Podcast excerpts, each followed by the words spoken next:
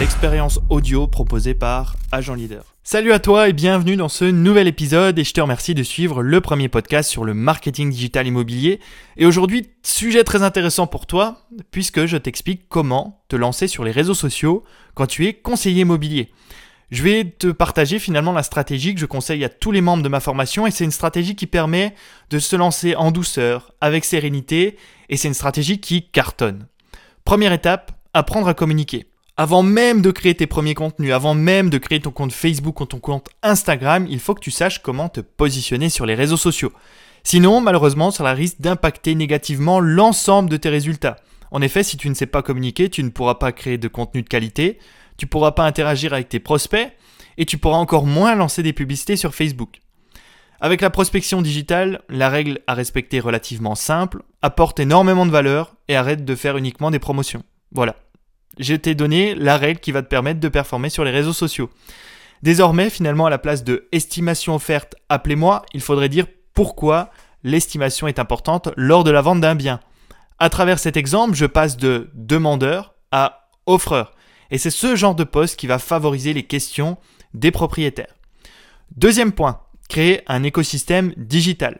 Donc maintenant que tu sais comment communiquer sur les réseaux sociaux, tu vas te créer finalement tes différents profils sur Facebook, sur Instagram. Finalement, ces profils te serviront de support pour le contenu que tu vas créer. Au début, je te conseille de commencer sur Facebook et sur Instagram et en plus, tu devras créer une page Google My Business pour ton référencement local. Si tu ne l'as pas encore créé, fais-le dès maintenant. Bien entendu, tes profils doivent être optimisés. Pour ça, je t'invite à écouter un de mes podcasts où je t'explique comment créer une page Facebook à succès. Si tu n'es pas vraiment à l'aise sur les réseaux sociaux, si tu débutes vraiment, alors commence par utiliser Facebook parce que je ne sais pas si tu le sais, mais 60% des Français sont sur Facebook. Alors autant te dire que si tu laisses ce réseau de côté, tu es mal barré. Et ne t'inquiète pas, tu pourras quand même avoir d'excellents résultats, même sans publicité. Par contre, n'invite pas encore tes amis à liker ta page car tu n'as pas encore créé de contenu et il faudrait pas qu'ils arrivent sur une page totalement vide parce qu'ils vont tout simplement arrêter de te suivre.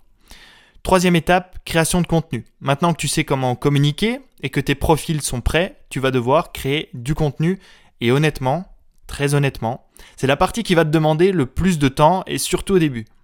Alors, créer du contenu pour tes réseaux sociaux, il faut que tu saches que c'est aussi de la prospection. Parce que finalement, ensuite, ces vidéos et ces posts permettront d'augmenter ta notoriété, de te faire connaître auprès de nouvelles personnes. Et puis, euh, peut-être qu'il y a des personnes qui vont directement te contacter après avoir visionné tes vidéos. Au début, je te, conseille finalement de créer un mois de contenu à l'avance avant de publier ton premier post. Sinon, finalement, tu vas être stressé par l'idée de devoir créer toujours plus de contenu, etc. Et c'est pas vraiment euh, agréable au début.